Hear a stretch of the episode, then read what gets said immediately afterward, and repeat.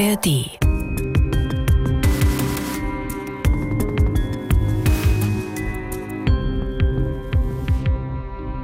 Es ist mitten in der Nacht. Eine Frau erwacht in ihrem Bett, geht ins Bad, auf die Toilette. Sie will ihre Familie nicht wecken.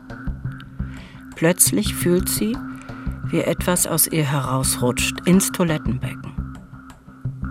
Erschrocken sieht sie, dass dort ein Baby liegt. Ihr Baby. Es ist blau angelaufen, hat Schaum vor dem Mund. Ob es atmet, kann sie später nicht mehr genau sagen. Sie wickelt das Kind in ein Handtuch, dann trinkt sie eine Flasche Schnaps. Und schließlich vergräbt sie das Bündel auf dem Balkon in einem mit Erde gefüllten Aquarium. Im Visier. Verbrecherjagd in Berlin und Brandenburg. Ein Podcast vom RBB. Mit Elvira Siebert. Einer Frau mit großer Leidenschaft für spannende Kriminalfälle und meine Kollegin beim Fahndungsmagazin Täteropfer Polizei im RBB und mit Uwe Madel. Dem Mann, der viele dieser Fälle von Anfang an begleitet hat, Ihren Kommissar bei der Polizei in Brandenburg und seit mehr als 30 Jahren Autor und Moderator der Sendung Täteropfer Polizei. Wir erzählen wie immer wahre Geschichten von Verbrechen aus Berlin und Brandenburg. Doch heute geht es um einen Fall aus der Region, dieses Mal aus Brandenburg, aus dem Osten Brandenburgs, direkt an der Grenze zu Polen. Es ist eine wirklich bittere, ja fast unfassbare Geschichte, die neun toten Babys von Brisco Finkenherd. Ja, daran kann ich mich wirklich noch sehr gut erinnern. Für mich als Journalistin, die damals auch über diesen Fall berichtet hat, ging es um eine Frage, die mich beschäftigt hat, nämlich warum hat das keiner bemerkt? Wie ging es dir damals, als du von dem Fall zum ersten Mal gehört hast? Ich war natürlich auch geschockt. Ich konnte das zuerst gar nicht glauben, weil es ja genau die Region ist, wo ich groß geworden bin. Brieskow-Finkenherd ist nicht weit von Frankfurt-Oder entfernt. In Frankfurt bin ich aufgewachsen, habe da fast 20 Jahre gelebt. Und in Brieskow-Finkenherd war ich ganz oft zum Schwimmtraining, zwei, dreimal die Woche in einem Schwimmverein. Und plötzlich ist dieses kleine Dorf auf so furchtbare Weise in den Schlagzeilen. Das war für mich nur schwer auszuhalten. Wir haben für diesen Podcast mit Menschen gesprochen, die mit diesem Fall damals ganz direkt zu tun hatten, die also auch geholfen haben, aufzuklären, was da wirklich passiert ist und warum. Und dazu gehört zum Beispiel die damals zuständige Staatsanwältin Annette Bagenda. Und auch Matthias Schöneburg, ein sehr bekannter Strafverteidiger in Brandenburg, der die Mutter der neun toten Kinder anwaltlich vertreten hat. Und wir haben auch gesprochen mit Dr. Harald Voss, den wir hier schon öfter im Podcast am Mikrofon hatten. Auch für diesen sehr erfahrenen Rechtsmediziner ist das wirklich ein außergewöhnlicher Fall.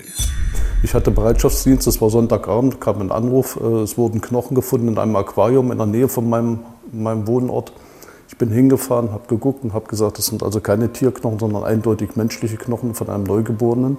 Ich hatte an diesem Tag eigentlich keinen Dienst und wurde von dem Leiter der Mordkommission kontaktiert, angerufen, ob es mir denn möglich sei, ähm, an einen Tatort oder einen Fundort zu kommen. Man hätte eine Kindsleiche gefunden. Also wenn ich mich noch recht entsinne, war das der damalige Lebensgefährte äh, meiner Mandantin, der mich äh, angerufen hat, aufgesucht hat.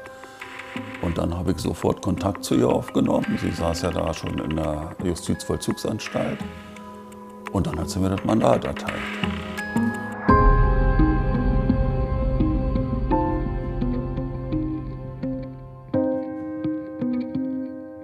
Wir gehen damit zurück in den Sommer 2005 da ging alles los. Erst nach und nach wurde klar, um welche Dimension es eigentlich ging. Denn wir haben ja gerade gehört, sowohl die Staatsanwältin als auch der Rechtsmediziner gingen zunächst von einer Kinderleiche aus. Ja, das war die große, die schreckliche Überraschung dann vor Ort. Da waren plötzlich viele Gefäße, die nicht nur Blumenerde enthielten. Und dass die überhaupt gefunden wurden, hat mit einem großen Zufall zu tun. Und so hat das damals alles angefangen. Am 31. Juli 2005 alarmiert ein Neffe von Sabine H. die Polizei. Er hat das Grundstück seiner Großmutter in Brieskow-Finkenherd aufgeräumt. Dabei kippt er auch ein altes, mit Erde gefülltes Aquarium aus und findet darin einen kleinen Schädel.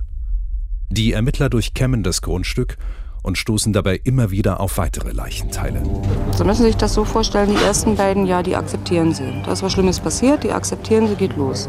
Dann nehmen sie sich das nächste Gefäß und sagen, nee. Dann nehmen sie sich das nächste und irgendwann kommt dann, wo sie gucken, ich habe noch so und so viele Gefäße, eigentlich will ich das gar nicht mehr. Das ist so ein Moment, wo man dann eine Pause macht, wo man sagt, äh, durchatmen, der Raucher ist raucht, Kollegen beiseite nehmen, ganz kurz Luft holen und dann weiter. Es sind die Überreste von neun Babys. Die Gefäße gehören Sabine H. Wir sind an einem warmen, sonnigen Sommertag auf einem Grundstück in Brieskow-Finkenherd, einem kleinen Ort mit zweieinhalbtausend Einwohnern. Und auf diesem Grundstück stehen ein Einfamilienhaus, aber auch mehrere Garagen. Hier ist Sabine H. aufgewachsen und hierher kommt sie auch noch einmal zurück. 2003 nämlich muss sie aus ihrer Wohnung im gut zehn Kilometer entfernten Frankfurt-Oder ausziehen und wohnt deshalb für ein paar Wochen wieder in Brieskow-Finkenherd bei ihrer Mutter.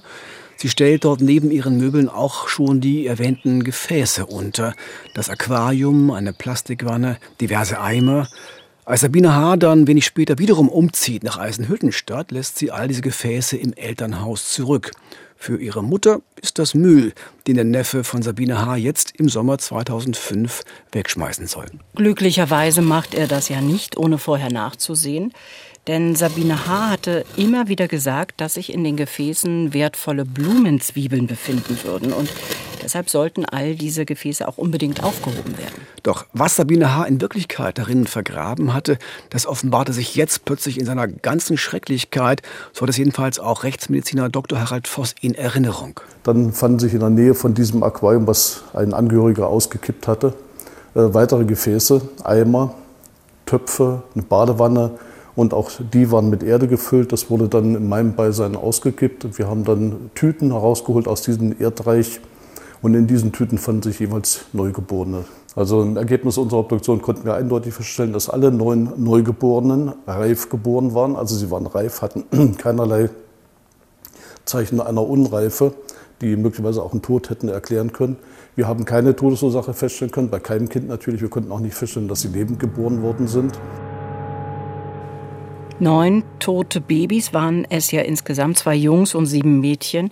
Die Leichen, haben wir gerade gehört, waren längst verwest. Und das war auch die Erklärung dafür, dass die Rechtsmediziner nach all den Jahren keine Todesursache feststellen konnten. Und sie konnten eben auch nicht sagen, ob die Kinder überhaupt lebend auf die Welt kamen, was ja wichtig ist für die Frage, ob die Mutter ihre Kinder getötet hat oder nicht.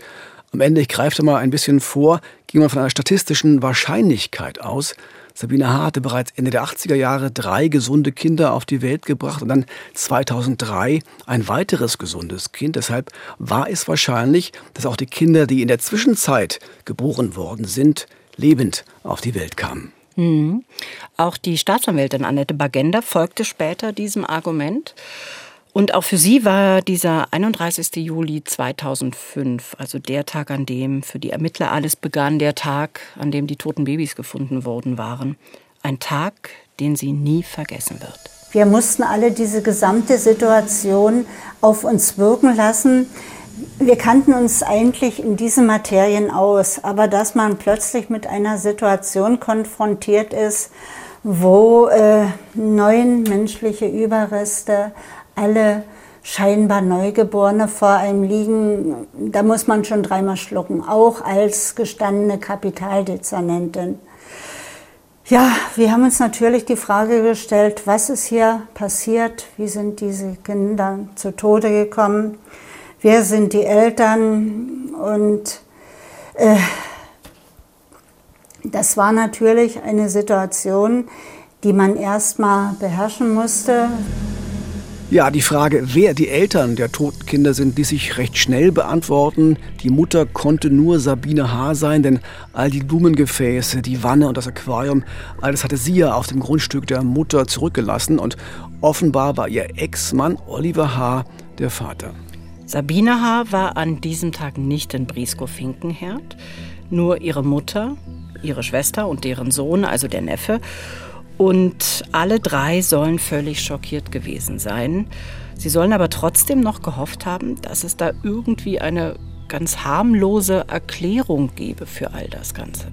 Was immer das für eine Erklärung hätte auch sein können. Äh, bei so etwas Unfassbares, das lässt sich natürlich nur schwer begreifen. Das kann man schwer packen, vor allem wenn es die eigene Tochter, die eigene Schwester betrifft.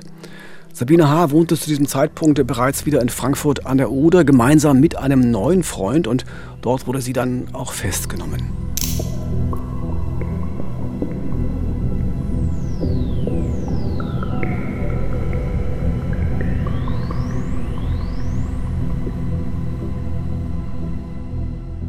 Wer ist diese Sabine H., diese Frau, die neun Kinder zur Welt bringt und die nicht leben lässt?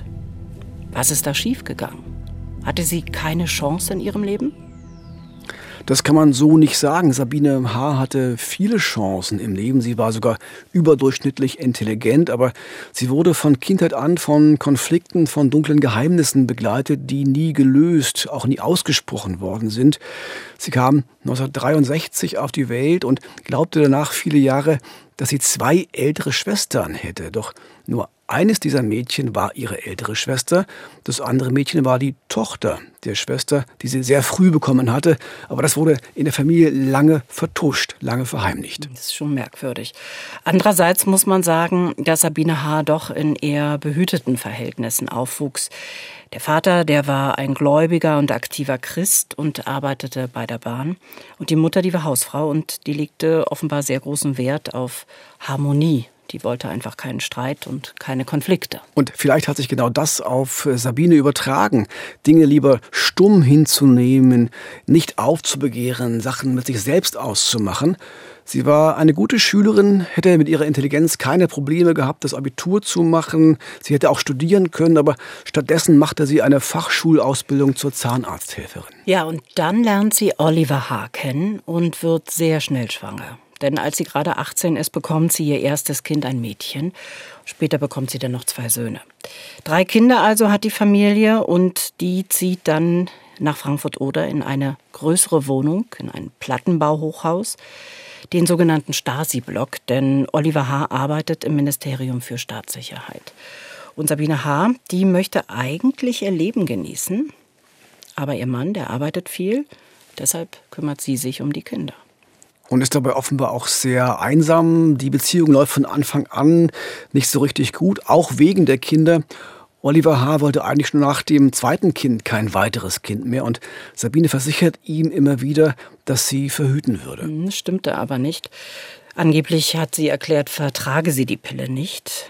Und deshalb wird sie natürlich wieder schwanger. Und jetzt passiert etwas ganz Wichtiges. Man sieht Sabine H. diese Schwangerschaft kaum an. So etwas wird immer wieder bei ungewollten und dann auch oft verdrängten Schwangerschaften beschrieben. Und sie erzählt von dieser dritten Schwangerschaft ihrem Mann auch erst sehr, sehr spät, der dann völlig ausgerastet ist und sie beschimpft hat. Das Kind kam dann gesund auf die Welt, aber es hat sich etwas verändert in der Beziehung zu ihrem Mann, wie auch Staatsanwältin Annette Bergender beschreibt. Sie war 2021, als sie drei Kinder hatte. Und man hatte ja gewisse Lebensvorstellungen in den 80er Jahren äh, drei Kinder mit 20, 21, das passte eigentlich nicht. Man wollte ja wirklich noch äh, äh, das Leben anders planen, als sich um drei kleine Kinder kümmern zu müssen. Und der Ehemann hat ihr zu der oder soll ihr zu der Zeit auch beachtliche Vorhaltungen gemacht haben. So, und das war für sie dann äh, in ihrer Vorstellung so, mein Ehemann wollte keine weiteren Kinder und auch dieser Gedanke hat sie eigentlich äh, bis zum letzten Kind dann mitgetrieben, war auch mit Bestimmung, äh, den Kindern die Möglichkeit auf ein Leben nicht zu geben. Und dieser Ehemann von Sabine droht ihr immer wieder, sie zu verlassen, sollte noch ein Kind kommen. Aber er selbst tut nichts zum Thema Verhütung. Er hätte ja Kondome benutzen können oder sich sterilisieren lassen können. Aber er lässt die gesamte Verantwortung bei seiner Frau. Offenbar ein ungeheurer Druck, der auf Sabine H. lastet. Sie fängt an zu trinken und wird dann 1988 wieder schwanger.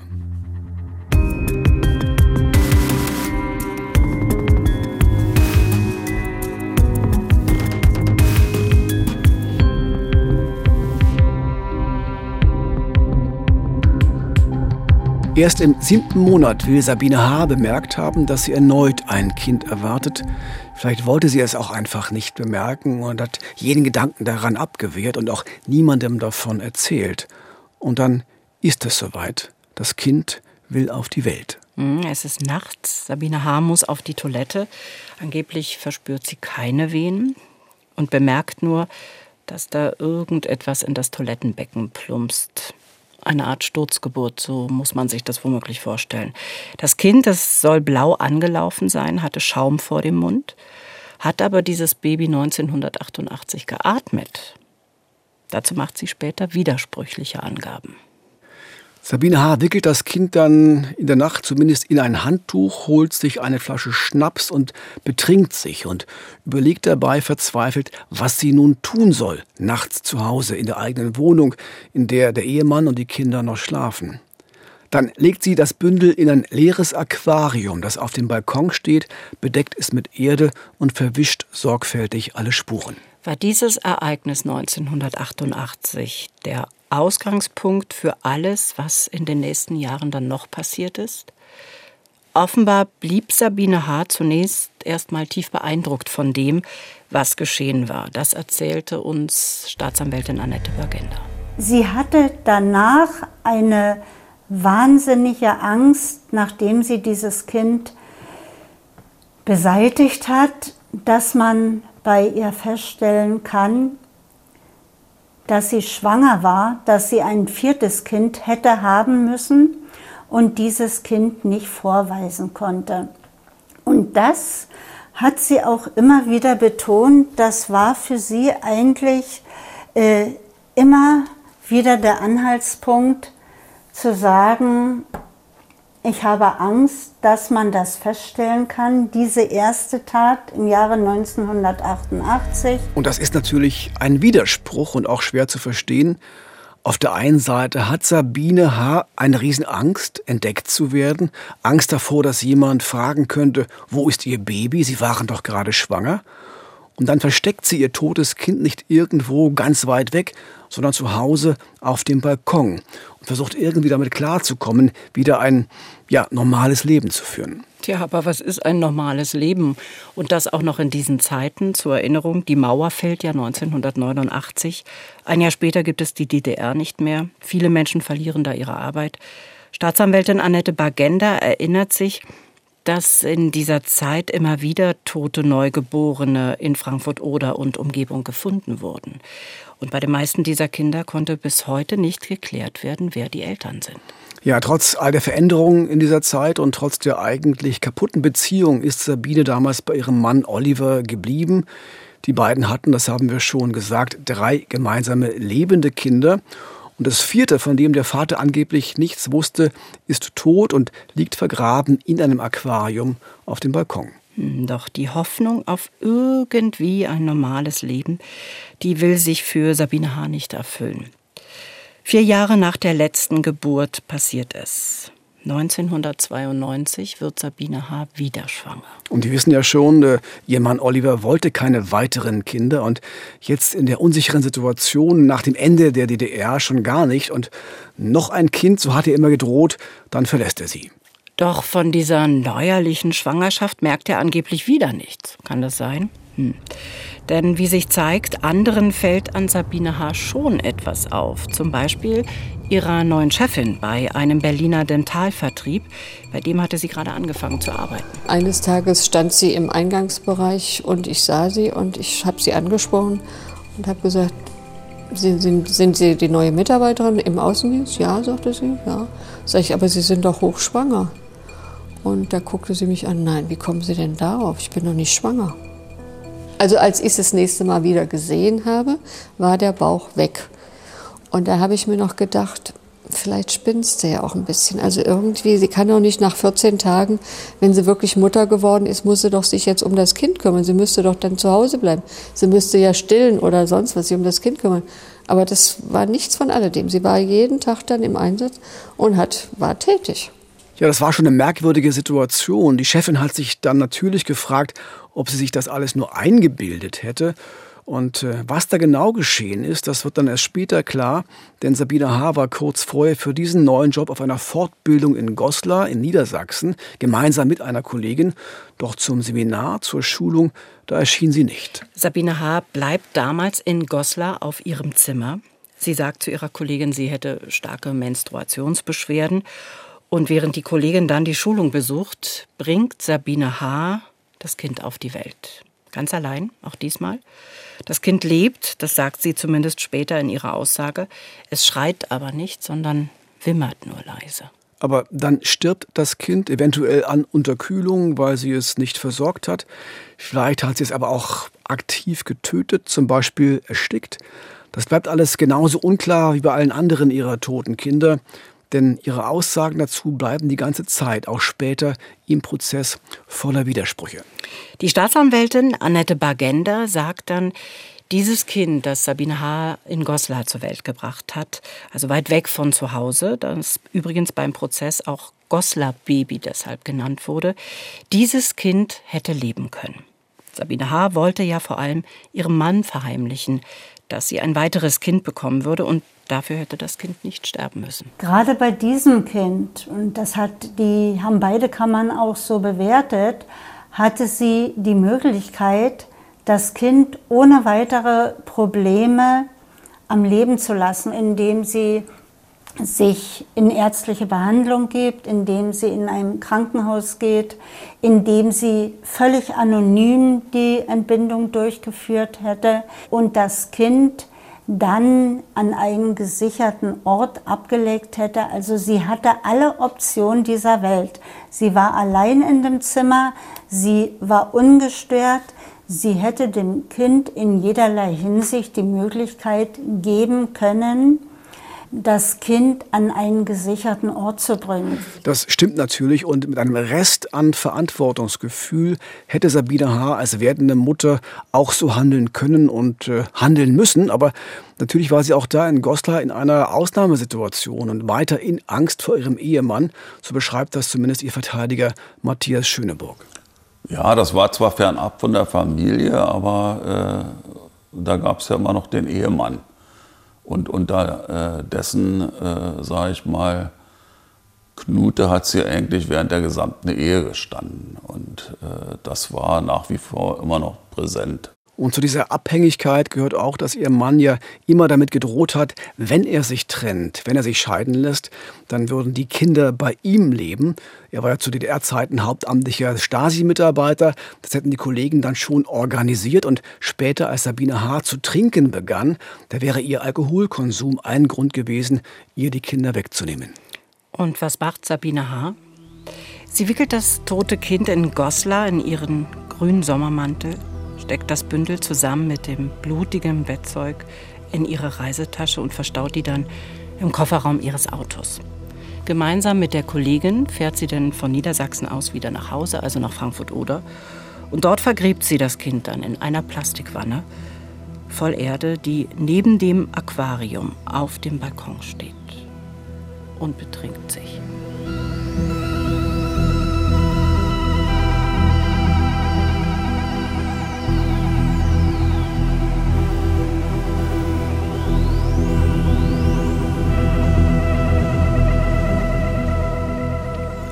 Frankfurt-Oder 1992. Sabine H. und ihr Mann Oliver haben drei gemeinsame lebende Kinder. Doch es gibt zu diesem Zeitpunkt bereits zwei tote Babys, wovon Oliver H. aber nichts gewusst haben will. Beide Kinderleichen liegen in Gefäßen auf dem Balkon des Paares. Beide Gefäße sind mit Erde gefüllt, ein altes Aquarium und eine Plastikwanne. In den folgenden Jahren, also von 1992 bis 1998, wird Sabine H. immer wieder schwanger, mindestens noch siebenmal. Bekommt die Kinder dann wohl immer in der Wohnung, mal im Schlafzimmer, mal im Bad, aber auch in einem der Kinderzimmer. Und immer gibt es den gleichen Ablauf. Die toten Babys packt sie in Tüten und vergräbt sie in verschiedenen Gefäßen auf dem Balkon.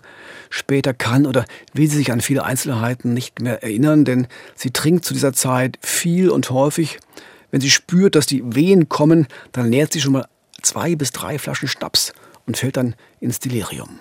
Da mal kann es gar nicht glauben, dass Sabine H. diese neuen Geburten ganz allein und ohne Hilfe übersteht und hinterher dann alle Spuren so gründlich beseitigt.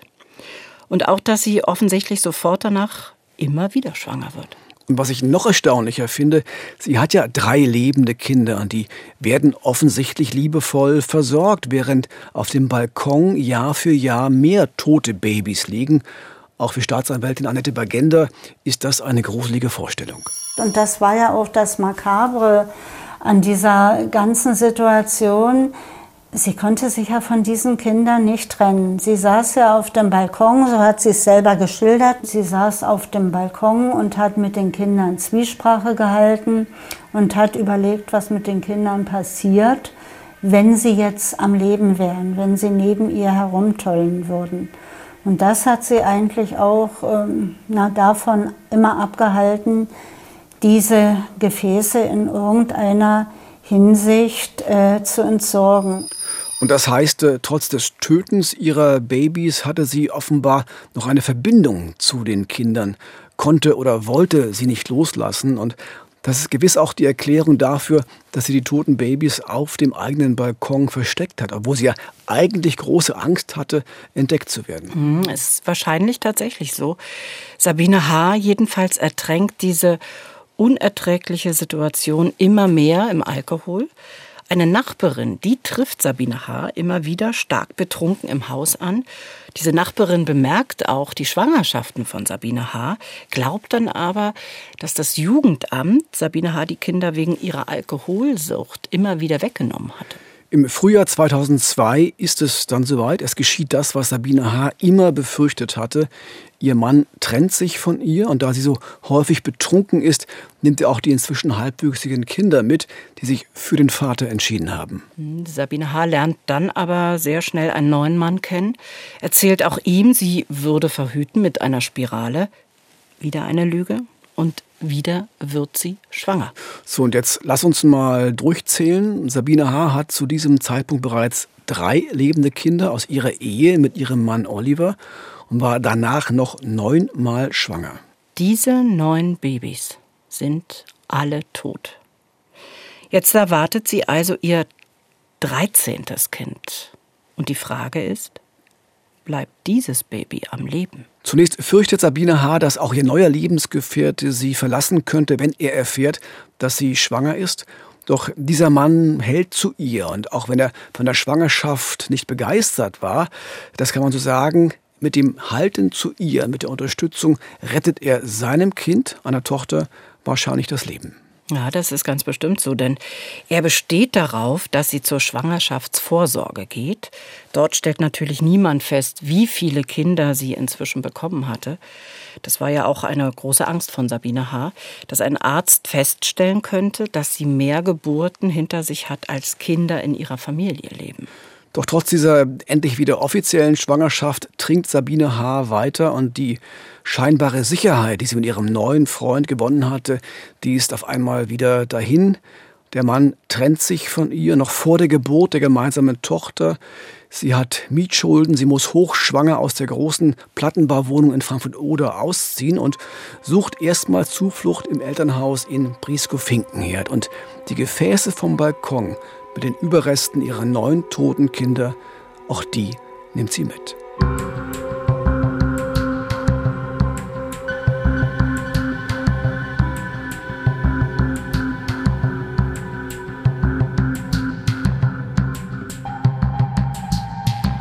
Im September 2003 bekommt sie dann ihre Tochter. Offiziell ihr viertes Kind. Die Tochter und die zwei Söhne aus ihrer früheren Ehe mit Oliver H. sind inzwischen schon fast erwachsen. Sabine H. kümmert sich liebevoll um ihre Jüngste und versucht, ihr Leben wieder in den Griff zu bekommen. Sie geht allein mit ihrer Tochter zunächst nach Eisenhüttenstadt und lebt auch hier sehr zurückgezogen. Dann lernt sie wieder einen neuen Mann kennen und zieht mit ihrer kleinen Familie zu ihm zurück nach Frankfurt-Oder. Und damals soll sie eine liebevolle Partnerin und auch Mutter gewesen sein. Griff sie allerdings zur Flasche, was sie nach wie vor wohl tat, dann wurde sie zu Furie. Ja, niemand weiß, ob sie in der neuen Beziehung nicht auch noch weitere Kinder bekommen hätte oder ob sie dann abgestürzt wäre, weil sie weiter getrunken hätte. Aber dann, dann geschieht es. Denn es kommt dieser 31. Juli 2005, dieser Sommertag. Der Neffe von Sabine H. räumt auf dem Grundstück der Mutter in Brieskow-Finkenherd auf und findet all diese Behältnisse, in denen tote Babys vergraben sind. Neun tote Babys. Kinder von Sabine H., die nicht leben sollten. Sie wird dann verhaftet und die Ermittlungsbehörden stehen vor einem riesigen Berg an Arbeit. Denn jeder einzelne Fall dieser neun toten Kinder muss aufgeklärt werden. Und vielleicht gab es ja noch weitere tote Kinder. Wir hören nochmal Staatsanwältin Annette Bagenda. Für uns stand fest, wir müssen über einen Zeitraum von wenigstens 20 Jahren ermitteln. Wir haben ja das äh, persönliche Lebensumfeld sehr umfassend aufklären müssen. Wir mussten ermitteln. Wir wussten ja nicht, wann diese Kinder geboren worden sind. Wir wussten nicht, wann diese Kinder zu Tode gekommen sind. Wir wussten nicht, wie diese Kinder zu Tode gekommen sind. Wir hatten dann natürlich eine Beschuldigtenvernehmung und wir hatten eine richterliche Vernehmung. Wir hatten Anhaltspunkte, wo die Betroffene gewohnt hat und es bestand ja immer noch die Möglichkeit, da sie mehrfach umgezogen ist, dass dort möglicherweise auch menschliche Überreste liegen konnten. Wir mussten also an verschiedenen Orten parallel ermitteln, untersuchen. Und auch auf die Rechtsmediziner kam da sehr viel Arbeit zu. Dr. Voss und seine Kollegin untersuchten die in Briskow-Finkenherd gefundenen Überreste der neuen Babys gemeinsam. Einen ganzen Tag standen sie dafür von morgens bis abends im Sektionssaal. Haben parallel zusammengearbeitet, ja, zusammen im Saal. Äh, einer hat die Untersuchung durchgeführt und einer hat gleichzeitig diktiert damit man eben nicht durcheinander kommt mit, weil es war ja doch alles relativ ähnlich an den äh, Leichen. Bei zwei Neugeborenen haben wir am Schädelknochen, an Schädelknochen Brüche festgestellt, die auch älter waren, wobei wir nicht mehr sagen konnten, ob das zu Lebzeiten entstanden ist oder nach dem Tod. Also wenn die Kinder, wenn Sie sich vorstellen, eine Folientüten in Erde und ein anderer Topf oben drauf gestellt wird in Erde, kann der Schädel natürlich auch brechen. Also wir konnten das alles nicht mehr nachweisen. Deshalb blieb auch eine entscheidende Frage offen nämlich waren diese Kinder lebend auf die Welt gekommen und später gestorben? Oder waren sie bereits tot geboren worden? Man hat sich da die Geburten der anderen vier Kinder von Sabine H. angeschaut. Das haben wir vorhin schon mal kurz erzählt am Anfang. Diese Kinder lebten ja alle. Die Geburten liefen ohne Probleme ab und die Kinder kamen auch gesund auf die Welt. Deshalb gingen sowohl die Staatsanwaltschaft als auch die Rechtsmediziner davon aus, dass auch die neun toten Babys nach der Geburt zumindest gelebt hatten. Das sah der Verteidiger von Sabine H., Matthias Schöneburg, naturgemäß anders. Das war also der Punkt, auf dem ich als Verteidiger rumgeritten bin, äh, dass ich gesagt wenn wir das nicht wissen, dann können wir sie natürlich auch, ihr auch nicht vorwerfen, dass sie die Kinder umgebracht hat. Aber das hat das Gericht letztlich anders gesehen. Das Gericht ist davon ausgegangen, dass alle Kinder lebend äh, geboren waren und dass sie dann natürlich äh, letztlich für den Tod verantwortlich ist, indem sie äh, äh den Tod durch Unterlassen herbeigeführt hat. Die Gerichtsverhandlung, von der Matthias Schöneburg eben sprach, fand dann 2006 statt. Es war der erste Prozess von insgesamt zwei Prozessen. Es gab später noch ein Revisionsverfahren. Und die entscheidende Frage im ersten Prozess war genau diese Frage. Lebten die Kinder zum Zeitpunkt der Geburt überhaupt und wie sind sie dann gestorben?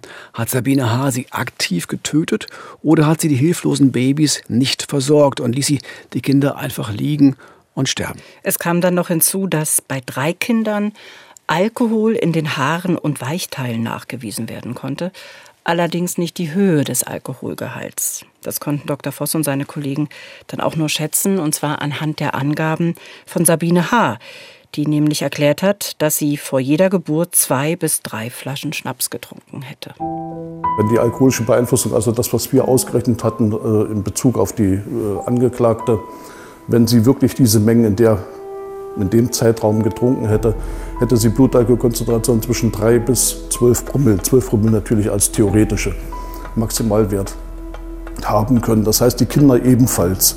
Das heißt, die Kinder waren mit Sicherheit alkoholisch äh, beeinflusst, als sie geboren worden sind und haben möglicherweise auch nicht. Wenn so eine hohe Konzentration, Blutalkoholkonzentration bei einem Neugeborenen auftritt, ist davon auszugehen, dass das auch tödlich sein kann, natürlich. Strafverteidiger Matthias Schöneburg hatte ja aber dafür plädiert, das Gericht sollte im Zweifel für die Angeklagte entscheiden, weil ja niemand mit Sicherheit wusste, ob die Kinder bei der Geburt am Leben waren. Aber diesem Argument ist das Gericht dann nicht gefolgt. Nein, das hat es nicht gemacht. Äh, Sabine H. wurde am 1. Juni 2006 ausgerechnet zum Internationalen Kindertag wegen Totschlags zu 15 Jahren Haft verurteilt. Das ist im Bereich Totschlag die Höchststrafe. Und das, obwohl ihr nicht nachgewiesen werden konnte, dass ihre neugeborenen Kinder aktiv umgebracht worden sind. Für das Gericht aber war das Sterbenlassen der Kinder am Ende gleichwertig. Es ist aber ein Urteil, mit dem niemand dann zufrieden war. Weder Anklage noch Verteidigung. Auch das stimmt, beide legten Revision ein. Dennoch wurde das Urteil 2007 vom Bundesgerichtshof bestätigt. Allerdings wurde eine erneute Prüfung der Schuldfähigkeit von Sabine H. angeordnet. Darum ging es dann im zweiten Prozess 2008 im Revisionsverfahren wieder vor dem Landgericht Frankfurt-Oder. Und auch hier vertrat Annette Bagenda die Staatsanwaltschaft. Aus ihrer Sicht aber war die Sache eigentlich längst geklärt. Die Frau ist zweimal forensisch psychiatrisch untersucht worden, umfangreich, mit wieder verschiedenen Varianten, mit unterschiedlichen. Und beide Fachärzte sind unabhängig voneinander zu der Erkenntnis gekommen, dass sie in keinster Weise in irgendeiner Form in ihrer äh, Handlungsfähigkeit, Schuldfähigkeit beeinträchtigt gewesen ist. Für einen Außenstehenden ist es nicht ganz einfach zu verstehen. Es ist ja eine unglaubliche Geschichte. Und Sabine H. soll da keine wesentlichen psychischen Probleme gehabt haben. Also die Gutachter schätzen das genauso ein. Keine Probleme, die ihre Steuerungsfähigkeit beeinflusst hätten. Und auch der starke Alkoholkonsum war kein Minderungsgrund, weil sie ja trotzdem noch rational und zielgerichtet gehandelt hatte. Es blieb also bei den 15 Jahren Haft, sehr zum Bedauern von Verteidiger Matthias Schöneburg. Aber ich kann mich, glaube ich, auch erinnern, dass der Gutachter, den ich im Übrigen sehr schätze, auch gesagt hatte, er hätte mehr sagen können, wenn sie mit ihm darüber gesprochen hat. Und das hat sie nicht gemacht. Sie hat mit ihm nicht gesprochen und dann konnte er die Schlüsse auch nur aus dem Ergebnis äh, der Beweisaufnahme und den Erkenntnissen aus der Hauptverhandlung ziehen. Und da kam er dann zu diesem Ergebnis, was die Zeugen zu ihr gesagt haben. Und äh, ja, wenn sie sich da selber vielleicht mehr geöffnet hätte, wäre es vielleicht anders ausgegangen. Weißt du, was mich auch die ganze Zeit beschäftigt? Das ist die Frage nach ihrem Mann und seiner Verantwortung bei diesen ganzen Taten. Der wurde ja im ersten Prozess vernommen, hat aber genau wie auch die Kinder der Familie dort jede Aussage verweigert. Mhm, und aus Sicht des Verteidigers, Matthias Schöneburg, hätte der Mann von Sabine H. mindestens mit auf die Anklagebank gehört, denn der ist ja der Vater der tot aufgefundenen Babys. Für mich im Übrigen so der schlimmste Punkt in diesem Verfahren, dass der Ehemann und Vater der Kinder nicht zur Rechenschaft gezogen wurde. Sie war eigentlich immer schwanger in dieser Zeit. Äh, dass ein Ehemann das nicht mitbekommt, äh, ist äh, schlichtweg nicht vorstellbar. Und wenn er das mitbekommt, dann hat er auch eine Verantwortung und muss auch fragen, wo, sind denn wo ist denn das Kind? Jetzt bist du nicht mehr schwanger. Also aus meiner Sicht hätte man ihn anklagen müssen, mit auf die Anklagebank setzen müssen und dann hätte das Gericht darüber entscheiden müssen, ist der in irgendeiner Form mitverantwortlich oder nicht. Und ich bin mir sicher, dass er verurteilt worden wäre. Das ist wirklich eine interessante Frage. Wie würde so ein Gericht heute, also 20 Jahre später, entscheiden? Würde Oliver H. mit angeklagt werden? Ja, schwer zu sagen. Auch reine Spekulation. Es geht ja in Gerichtsprozessen nicht um Moral oder eine ethische Haltung oder ethische Vorwürfe. Es geht um strafbare, nachweisbare Fakten. Und da fehlten offenbar in Bezug auf den Ehemann und den Vater der Babys offensichtlich genau diese Fakten. Das hat zumindest die Staatsanwältin so eingeschätzt, die ja am Ende für die Anklage zuständig war.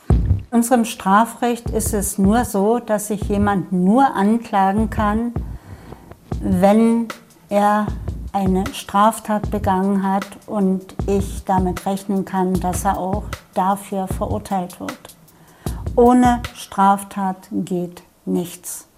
Und im vorliegenden Fall haben wir natürlich von Anfang an nicht nur auf unsere Betroffene geschaut.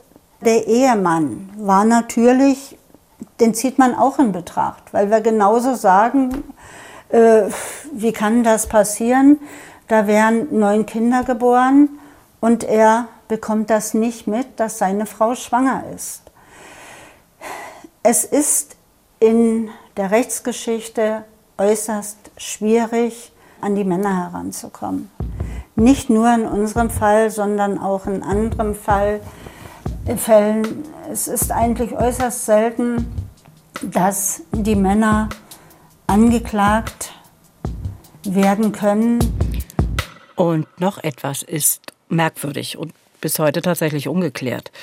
Eine der Babyleichen war nämlich sehr gut erhalten beim Auffinden 2005. Sogar die Nachgeburt war noch dabei. Und laut Rechtsmediziner Dr. Harald Voss konnte dieser Leichnam nicht älter als ein Jahr sein. Oder aber er wäre zwischenzeitlich eingefroren gewesen. Aber die Frostspuren, die ließen sich aufgrund des Zustandes der Leiche nicht mehr nachweisen. Also was könnte das bedeuten?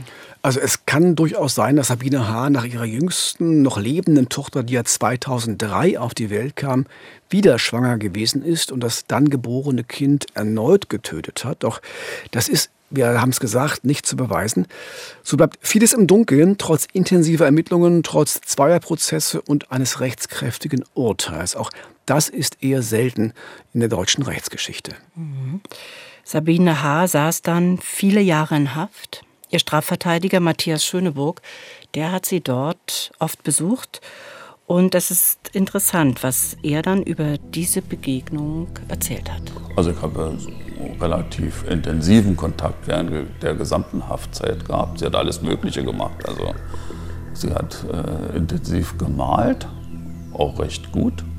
Dann hat sie ja, sich mit äh, Psychologie beschäftigt, hat da so ein Fernstudium angefangen.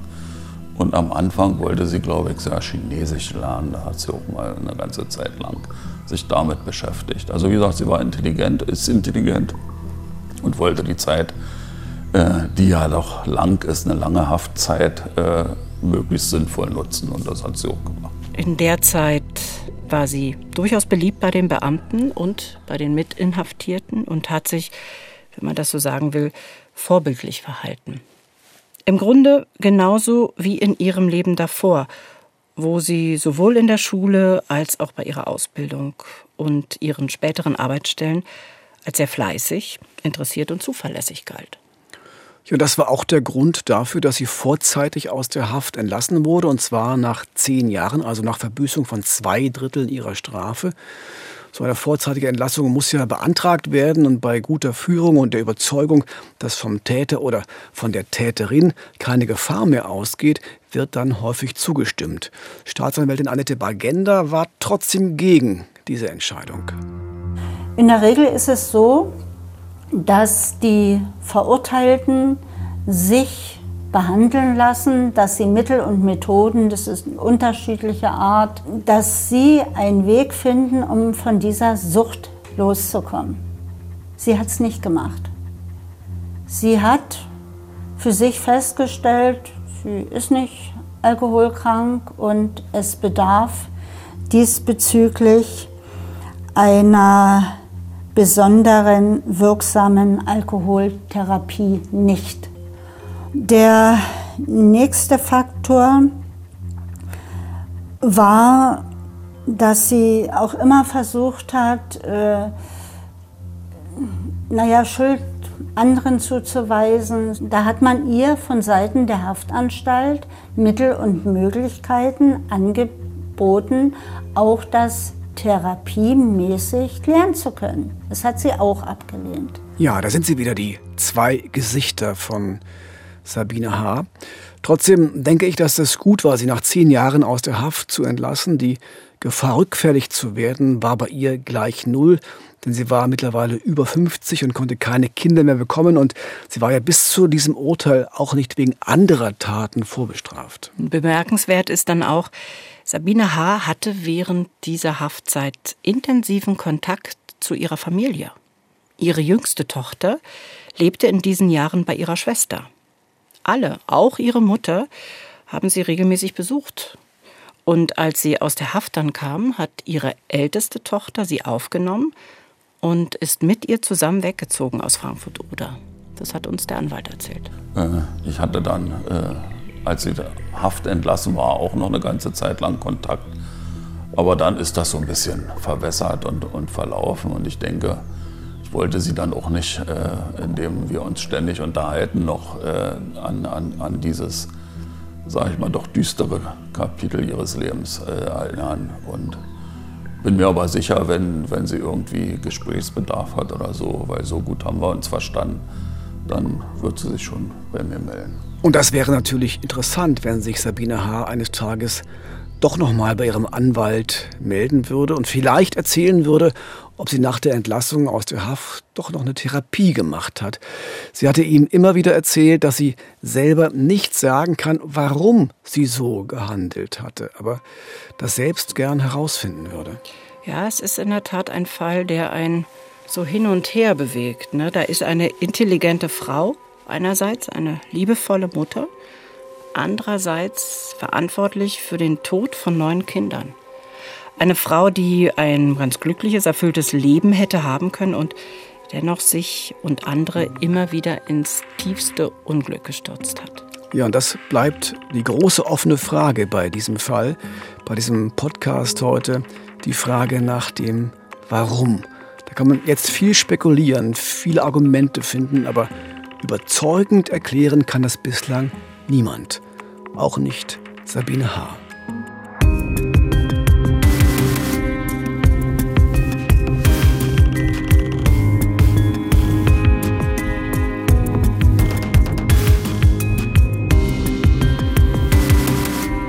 Vielen Dank fürs Zuhören. Wir sind im Visier Verbrecherjagd in Berlin und Brandenburg. Und in 14 Tagen, da gibt es dann eine neue Folge. Ein Fall, der mit einer unbekannten Toten begann. Und die wurde an der Autobahn an der A9 in Thüringen gefunden, eine Frauenleiche. Lange war unklar, wer diese Tote ist. Doch dann führt die Spur nach Berlin und die Ermittler finden heraus, dass die Frau einen Geliebten hatte. Ist er der Mörder. Eine verhängnisvolle Affäre. Mehr dazu in der nächsten Folge. Ja, aber hier nochmal schnell ein Blick auf das, was die Kollegen so machen. Eine Empfehlung für einen anderen spannenden Podcast und da schauen wir rüber nach Bayern. Nämlich zum Bayern 3 True Crime Podcast. Der startet nämlich in die neue Staffel mit Strafverteidiger Dr. Alexander Stevens und Bayern 3 Moderatorin Jacqueline Bell. Und da geht es um Menschen, die unter Verdacht geraten sind. Wer ist schuldig, wer lügt, wer sagt die Wahrheit und wer am Ende immer die Richtigen verurteilt. Eine echte Empfehlung, unter Verdacht zu finden in der ARD Audiothek und dort überall, wo es Podcasts gibt. Genauso wie im Visier. Und dazu noch natürlich als Videoformat bei YouTube. Und wie immer gilt, wenn es Ihnen gefallen hat, dann freuen wir uns über eine gute Bewertung und eine freundliche Rezension. Ja, das war's für heute und äh, vergessen Sie bitte nicht, das Böse ist vor allem die Abwesenheit von Empathie. Also egal, was Sie heute noch tun, seien Sie empathisch. Das Leben ist zu kurz, um böse zu sein. Im Visier Verbrecherjagd in Berlin und Brandenburg ist eine Produktion des RBB. Manuskript Anne Mücke, Redaktion Jörg Simon, Moderation Uwe Madel und Elvira Siebert. Im Visier. Verbrecherjagd in Berlin und Brandenburg. Ein Podcast vom RBB.